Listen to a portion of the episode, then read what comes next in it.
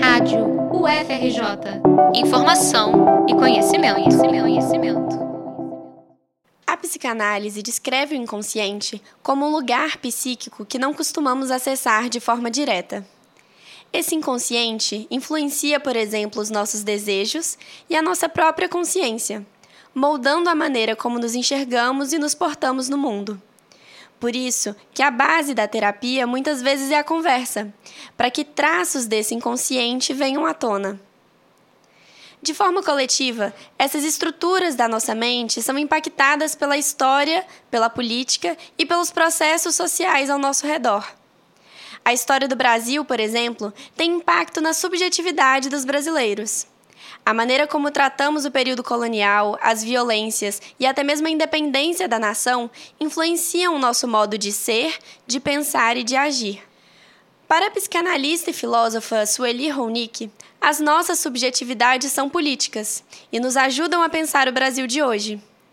A professora participou da abertura do programa de pós-graduação em comunicação da UFRJ, na quarta-feira, dia 4 de outubro. Na palestra que ministrou, Ronick deu pistas de como podemos superar o autoritarismo contemporâneo. Segundo Sueli, o crescimento da direita autoritária no Brasil é consequência de traumas coletivos que nunca foram elaborados. Enquanto nação, ao longo da nossa história, aprendemos a omitir a violência e a desigualdade. E este foi o problema.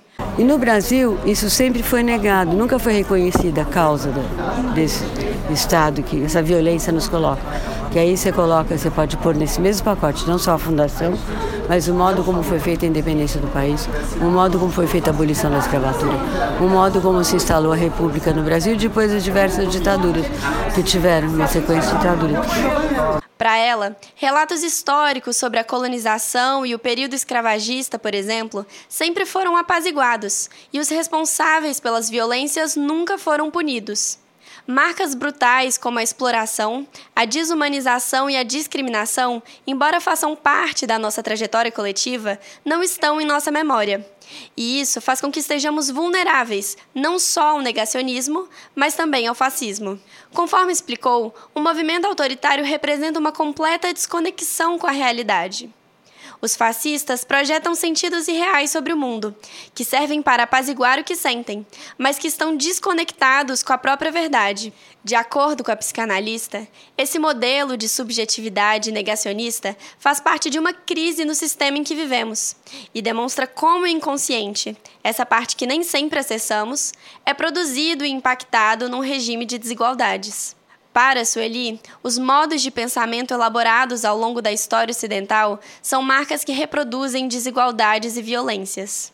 Por isso, a pesquisadora defende que é preciso descolonizar o inconsciente dos sujeitos, romper com o regime que é capitalista, patriarcal e colonialista.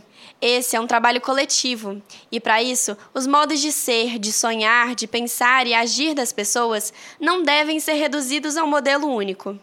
Nesse aspecto, Ronick entende a eleição de parlamentares negros, LGBTQIA+, e indígenas no Brasil como um passo importante para a transformação da realidade. O que está acontecendo é uma resistência, é uma, é uma revolução micropolítica de reconexão com a realidade, né? para poder, a realidade que eu digo, é os efeitos do que está acontecendo no nosso corpo. E aí o espírito vai interpretar esses efeitos para dar uma imagem, para a gente poder dar uma resposta à altura. Isso está acontecendo com esses movimentos e tem um poder de contágio, de contaminação fabuloso. Na prática, enfrentar esses modelos dominantes requer a ocupação não só da política e da história, mas do próprio inconsciente.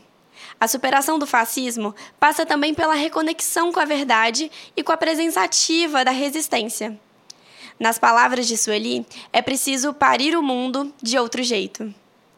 Reportagem de Letícia Pires para a Rádio FRJ.